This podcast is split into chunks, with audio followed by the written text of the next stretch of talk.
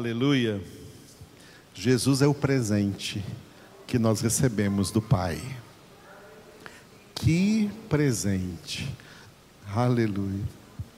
Presente inigualável que o Pai nos deu. É pura graça. Onde abundou o pecado em nós, superabundou a graça. Na última parte da nossa congregação, vamos encerrar nessa noite o capítulo 14 do livro dos Atos dos Apóstolos. Chegamos na metade do livro, terminamos a metade, vamos terminar hoje a metade do livro Atos dos Apóstolos, que tem 28 capítulos. Daqui para frente, de sábado que vem para frente, nós temos aí outros 14 capítulos. Encerrando hoje o capítulo 14, os últimos versículos do capítulo 14, 21 a 28, o título é A Viagem de Retorno. O retorno de Paulo e Barnabé da cidade de Derbe, lá na Galácia, até Antioquia da Síria, de onde eles haviam sido enviados. Esse texto aí está dividido em duas partes. Uma que nós vimos pela manhã, muitos discípulos, eles fizeram naquela região muitos discípulos, vimos isso do versículo 21 a 23. E agora vamos ver o retorno a Antioquia, do versículo 24 até o versículo 28, o retorno deles à cidade de onde, de onde eles partiram, Antioquia, na Síria. A viagem está registrada aqui nos versículos 24 a 26 e em Antioquia já, depois que eles chegaram, os dois últimos versículos, o 27 e o 28. Primeiro vamos ver então a viagem, Atos 14, 24 a 26. Eles passaram nessa viagem de volta por algumas cidades importantes. Passaram pela Pisídia, pela cidade de Perge e depois chegar em Antioquia. Versículo 24, Pisídia, 25, Perge e 26, Antioquia. Vamos ver um por um desses versículos. Primeiro, Pisídia. Atravessando a Pisídia, dirigiram-se a Panfilha. Versículo 25, Perge. E tendo anunciado a palavra em Perge, desceram a Atália. Não é Itália, não. Aqui é Atália, outro, outra cidade naquela região. E, versículo 26, dali navegaram para Antioquia, onde tinham sido recomendados à graça de Deus para a obra que haviam já cumprido. No capítulo 13, em Antioquia da Síria, eles foram enviados para pregar a palavra de Deus naquela região e agora eles cumpriram bem essa tarefa. E é por isso que o apóstolo Paulo depois escreveu aos Romanos que a pregação do evangelho não é uma coisa de aventureiros. Para pregar o evangelho tem que ser enviados. Como pregarão se não forem enviados. Paulo escreveu em Romanos isto. Tá? Antes de Paulo ser enviado a pregar o evangelho, ele tentou tentou exercer um ministério de pregação, mas não deu certo. O ministério de Paulo só alavancou depois que ele foi enviado para pregar. E é por isso que então ele aprendendo essa lição, ele escreve lá aos Romanos, na carta aos Romanos, como pregarão se não forem enviados. Ele e Barnabé foram enviados e sob esse envio, eles pregaram a palavra na região da Galácia e agora sua missão foi cumprida, muitos discípulos foram feitos, muitas igrejas foram organizadas naquela região e o cristianismo foi estabelecido ali, ainda no primeiro século, nessa região da Frígia, da Panfilha e da Galácia, para quem depois Paulo escreveu a carta aos Gálatas. Vamos ver os dois últimos versículos, então, agora com eles já em Antioquia, versículos 27 e 28. No versículo 27, eles fizeram um relatório da viagem, no versículo 28, a permanência deles aí na, em Antioquia, que era a igreja de origem dos dois, de Paulo e de Barnabé. Muito bem, o relatório da viagem que eles fizeram. Ali chegados, ou seja, em Antioquia da Síria, reunida a igreja, relataram para os irmãos da igreja, os irmãos que não viajaram, relataram quantas coisas fizera Deus com eles e como abrira aos gentios a porta da fé. Então, Paulo e Barnabé, quando chegaram em Antioquia, deram esse brilhante testemunho do que aconteceu na viagem, na viagem deles. E no versículo 28, que é o último versículo do capítulo 14, e permaneceram não pouco tempo com os discípulos. Vamos repetir só esse? E permaneceram não pouco tempo com os discípulos. Eu estou hoje aqui aproveitando o encerramento desta primeira viagem do apóstolo Paulo, lembrando que na maioria das Bíblias, você pode ver aí no final das Bíblias, geralmente é no final das Bíblias, os mapas que tem lá no final das, da, da, das Bíblias, e geralmente todas as Bíblias trazem os mapas das viagens do apóstolo Paulo. E tá, está lá o mapa da primeira viagem de Paulo, com tudo aí que nós meditamos nesses dois capítulos do livro dos Atos dos Apóstolos, capítulo 13 e capítulo 14. Eu quero aproveitar isso a falar para falar sobre um tema muito importante que às vezes passa despercebido e, na maioria das vezes, quando se fala desse tema, se fala de uma maneira mal interpretada. É um tema bíblico que se chama missiologia. O que é missiologia? Missiologia é a doutrina bíblica da missão. Mediante a obra da salvação, as pessoas que são alcançadas pela obra da salvação, elas não são apenas salvas, elas também são revestidas de algumas responsabilidades muito sérias e muito importantes. Uma dessas responsabilidades se chama missão. Hoje em dia, qual é o erro que se comete? É chamar de missionário ou missionárias algumas pessoas que andam aí pelo mundo pregando o Evangelho. E aí a maioria dos crentes vai dizer assim: não, eu não sou um missionário. Quem é missionário é essa pessoa aí que está indo para a Bolívia, essa pessoa aí que está indo para a China, essa pessoa que está indo aí pregar o Evangelho na África, estão sendo para longe, eles que são missionários. Eu não sou missionário. Isso é um grande erro. Todos os filhos de Deus são missionários. Todas as filhas de Deus são missionárias. Tá bom? Não precisa assinar o seu nome e antes escrever Miss.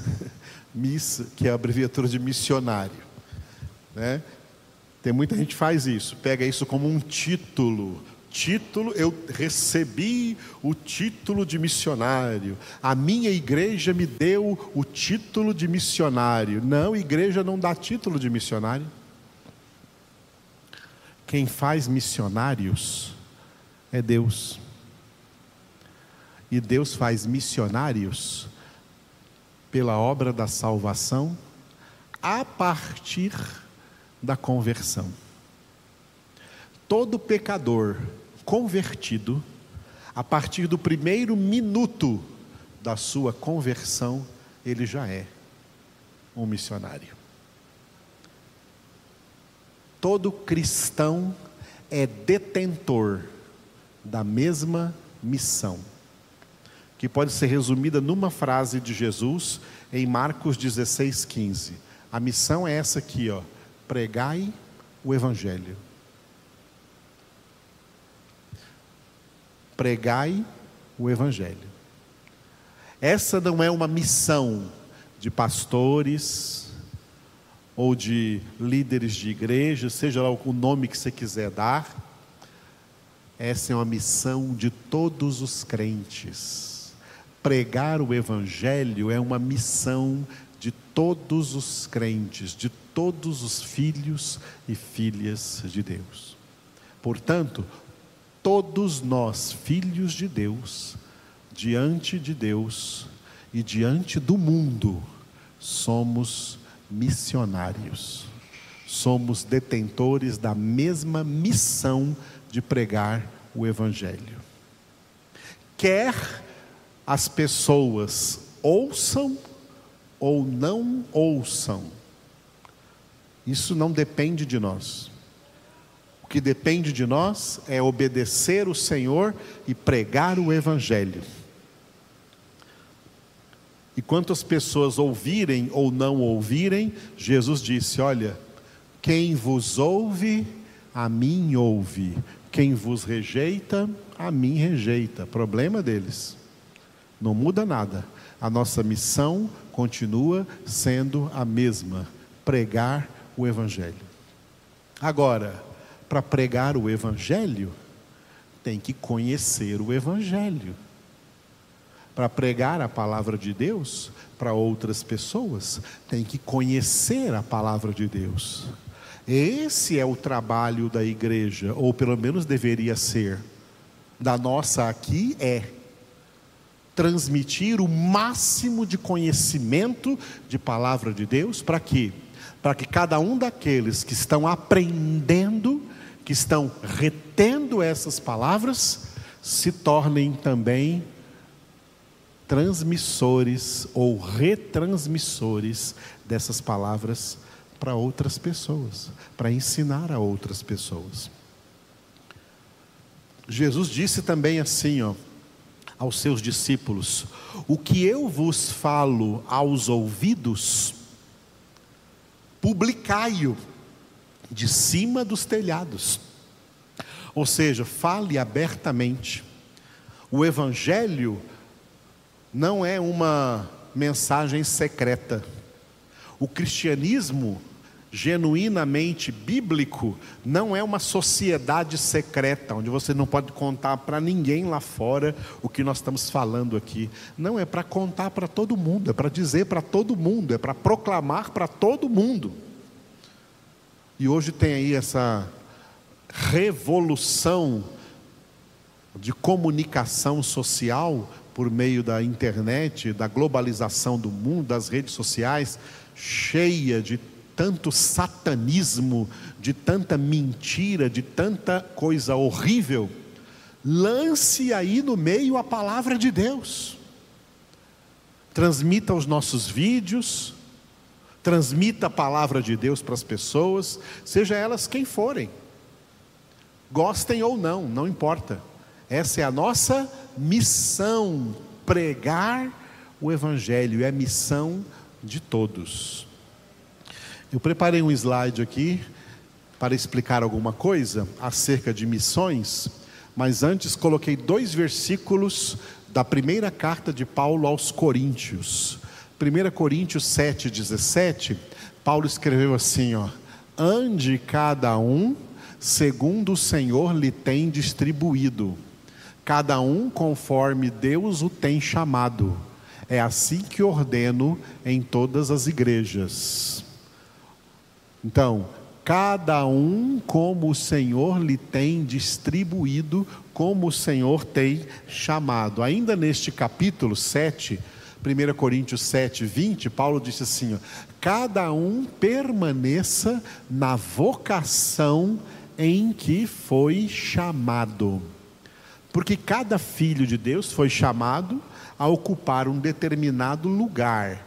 E neste lugar que nós ocupamos, em meio às circunstâncias que nós vivemos, somos chamados a ir onde vivemos, a pregar o Evangelho, a exercer a nossa missão. Três tipos de missões: missões em geral, missões transculturais e missionários da próxima geração. Missões em geral são as missões de todos os crentes, que a gente fala aqui muitas vezes. Orar por toda a humanidade, pregar o evangelho a toda a humanidade. Dentro dessas missões gerais, tá? Está incluída aí, por exemplo, a missão do pai e da mãe, que Deus colocou em Deuteronômio capítulo 6, de inculcar a palavra de Deus nos seus filhos, de pregar aos seus filhos. Hum, em termos então de missões gerais, né, missões em geral, Todos nós somos missionários. Não adianta querer fugir da missão, dizer, não, eu não sou missionário, não tenho nada que fazer. Tem muita coisa que fazer.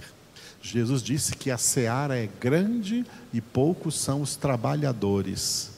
Rogai ao Senhor da seara que envie trabalhadores para a sua seara. Missões transculturais são aquelas que as pessoas às vezes chamam somente esses missionários de missionários. São missionários que são enviados, preparados e enviados para pregar o Evangelho em outras culturas, em outras nações. O erro dos crentes hoje é chamar só essas pessoas aí de missionários. Eles existem, mas eles não são a maioria. A maioria dos missionários estão nas missões em geral no dia a dia, onde nós moramos, aonde nós vivemos, tá? onde nós vivemos, onde nós trabalhamos. Quando eu falo sobre isso, eu lembro do seguinte: tem gente que, que fala assim, ah, o meu sonho é ser missionário na Bolívia, mas nunca pregou para a dona Olívia, que mora do lado da sua casa. Nunca pregou para os seus parentes, para os seus entes queridos, mas seus entes queridos, mas tem o sonho de pregar fora do Brasil. O que, que é isso? Tem gente que tem o sonho de ser missionário nos Estados Unidos. Estados Unidos não é lugar para missionário, não. O evangelho já passou por lá, está cheio de igreja lá pregando. Missionários, o apóstolo Paulo foi um desses missionários transculturais é para pregar o evangelho aonde Jesus ainda não foi pregado, aonde o evangelho ainda não foi pregado, não é para pregar o evangelho onde o evangelho já foi pregado.